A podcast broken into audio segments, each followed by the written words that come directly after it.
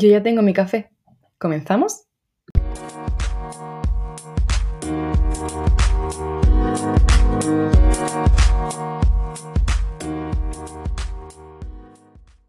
Hola a todos y a todas y bienvenidos una semana más a Manchas de Café. Yo soy Celia Espada y hoy vamos a hablar de inteligencia emocional. Hace poco me leí el libro de inteligencia emocional de Daniel Goleman y a mí es algo que me interesa mucho. Así que como en ese libro se sientan un poco las bases de este tipo de inteligencia, me gustaría contaros por aquí un poco sobre ello. Charlaremos acerca de qué es la inteligencia emocional, cómo se construye, los tipos, etc. Sin más dilación, vamos a comenzar. Para empezar, me gustaría definir qué es una emoción y las familias que existen. Según Goleman, que es un psicólogo y redactor científico, una emoción se puede definir como un sentimiento, pensamiento, estado biológico o psicológico y el tipo de tendencia a la acción que lo caracteriza. Existen muchísimas emociones, incluso él cita que hay más emociones, palabras que tenemos para poder identificarlas, pero en general podemos hacer como familias con ellas. Aquí él muestra siete familias que son la ira, que también incluye el odio, la hostilidad, la furia. Por otra aparece la tristeza, que puede incluir la pena, la depresión o la desesperación. El miedo, que incluye la ansiedad, el nerviosismo, la preocupación. La alegría, que incluye la dignidad, el placer sensual, el capricho, las manías. Por otra parte tenemos el amor, que incluye la afinidad, por ejemplo.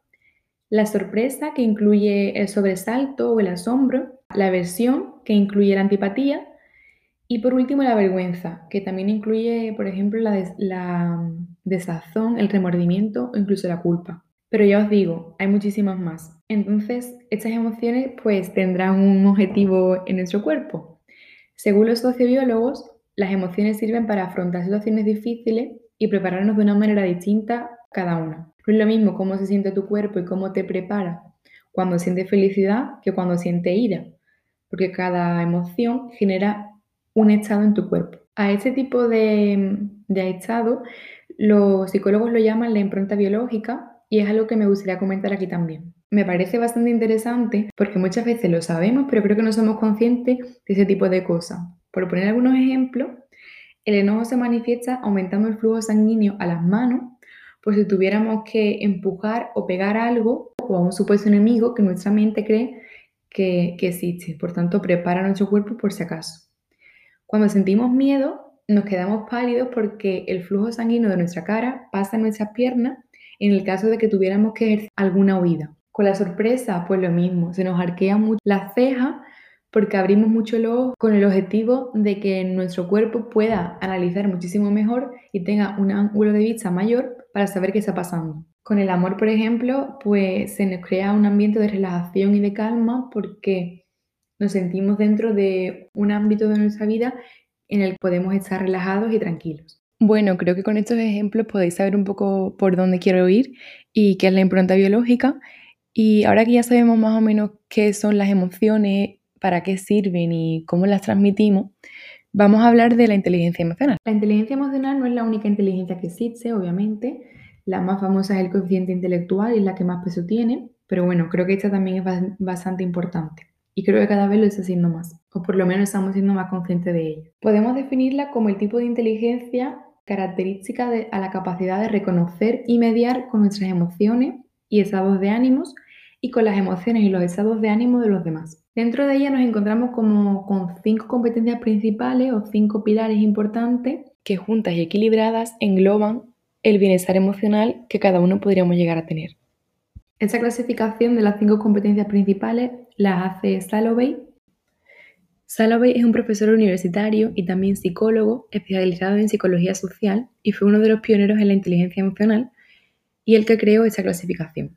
Y no sé si ahora estará más actualizado o habrá cambiado algo, pero yo diría que no. Las competencias o pilares principales que menciona son cinco. El primero es el conocimiento de uno mismo y de nuestras emociones saber qué sentimos y, por qué, que ahora hablaremos un poco más sobre ello. Luego está la capacidad de controlar estas emociones, también la capacidad de motivarse uno mismo, no solamente con el objetivo de conseguir mm, metas, sino con el objetivo de, de sentirnos mejor con nosotros mismos sabiendo las emociones que tenemos y en base a qué las tenemos. También es el reconocimiento de las emociones ajenas, que es bastante importante porque somos seres sociales y estamos todo el día en contacto con personas y ya estemos enfadados con alguien o estemos tristes o contentos con alguien, con una relación familiar o profesional, es esencial saber cómo siente la otra persona y cómo lo expresa para poder llegar después a un acuerdo o a una resolución o lo que sea, que es el siguiente pilar, que es el control de las relaciones, para que no se nos desborden las relaciones y podamos mantenerlas de una forma sana. Hoy solo me voy a centrar más en la primera, en la parte del conocimiento de nuestras propias emociones, para que no se nos haga muy largo. Pero si queréis podemos charlar con otro podcast de las demás para que mm, sepamos un poco más sobre ellas. Tengo que decir que no todas las capacidades se manifiestan de la misma manera y con la misma intensidad en, las personas, ya que hay personas que tienen, por ejemplo, más desarrolladas mm, las capacidades del reconocimiento de las emociones ajenas que de las propias a uno mismo. Existen tres tipos puros de personas en relación a la autoconciencia de las emociones. Eso no quiere decir que nos tengamos que clasificar en, en uno de los tres, porque son tres, pero sí quizás nos vemos reflejados un poco en unos más que otros. Como he dicho, son tipos puros, así que son como llevados al extremo y no tiene por qué haber una persona que sea totalmente ese tipo, que es consciente de sí misma, es bastante autónoma y segura de su frontera, a lo que puede llegar, a lo que no, disfruta las, emociones positivas y las negativas las deja pasar sin ahogarse en ellas porque es consciente y sabe que es sano también estar triste a veces. La segunda persona es aquella que está atrapada en sus emociones, se siente bastante desbordada y no es muy consciente de lo que siente, porque no tiene como mucha perspectiva, por lo que se siente muy perdido y quizás como que son, entre comillas, esclavos de sus propias emociones. Además, en los estados negativos se, se sienten como que no pueden escapar de ellos.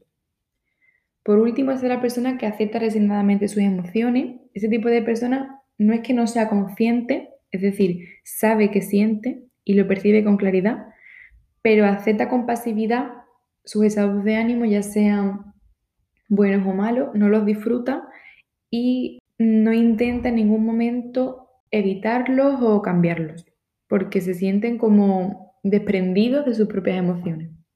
Al igual que he dicho antes, que hay personas que tienen mm, más desarrollado unas capacidades que otras dentro de la inteligencia emocional. También hay personas que sienten con más intensidad sus emociones y personas que las sienten con menos. Incluso hay personas que las sienten con tan poca que no son capaces de expresarlas. Y a esto se le llama alexitimia. Yo eso no lo sabía, no le ocurre a muchísimas personas, pero me ha parecido bastante interesante compartirlo.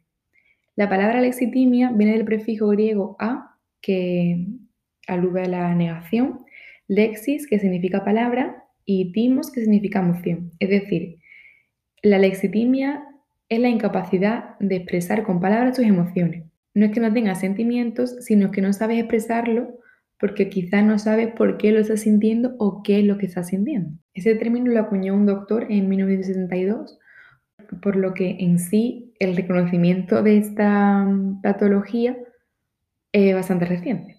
Por último, me gustaría mostraros un ejemplo de cómo si de pequeños educamos en saber expresar lo que sentimos identificar nuestras emociones, es mucho más fácil luego a lo largo de nuestra vida sentirnos como más satisfactorios con nosotros mismos. No sé si habéis visto en Twitter el vídeo de las dos hermanas que le dejan chocolate y la madre se va. Pues más o menos así un poco era el experimento.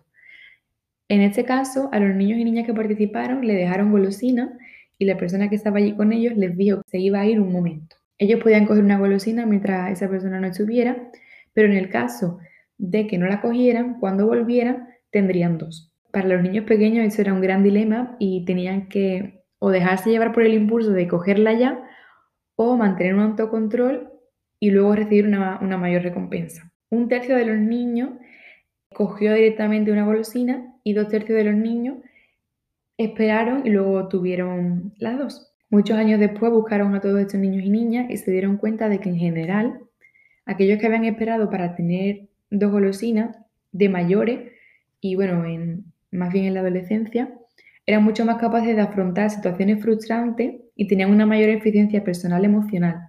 En cambio, aquellos que no esperaron y se comieron el tiro en la primera, eran mm, chicos y chicas más indecisos, mm, también más desconfiados y se les hacía, por tanto, mucho más difícil las situaciones extensas. También en el libro menciona que suelen ser personas malos en la escuela, aunque bueno, eso es bastante, desde mi punto de vista, discutible, porque la escuela solamente quiere que una persona esté centrada, eh, saque buenas notas, esté callada y ya está. No promueve esa inteligencia emocional de la que estamos hablando. Entonces, pues bueno, un poco extraño. Y bueno, para finalizar, me gustaría decir que no es fácil entendernos a nosotros mismos en multitud de ocasiones, pero mm, que estas cosas son como montar en bici y una vez que sabes el mecanismo, es mucho más fácil después reconocerte a ti mismo y saber qué te pasa. Obviamente hay personas que lo aprenden mucho más rápido que otras, pero eso no tiene que ser ninguna excusa para tirar la toalla y mucho menos para frustrarnos y, y resignarnos.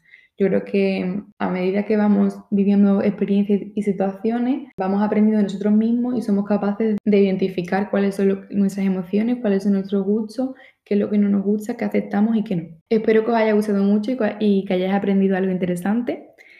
Me gustaría que dejarais en mi Instagram, que es Celia barra baja, si queréis, pues vuestra opinión y si os gustaría que indagásemos un poco más sobre este tema, porque a mí es algo que me interesa mucho y pues bueno, si os gusta, pues perfecto. Nos vemos la próxima semana. Hasta entonces, un beso.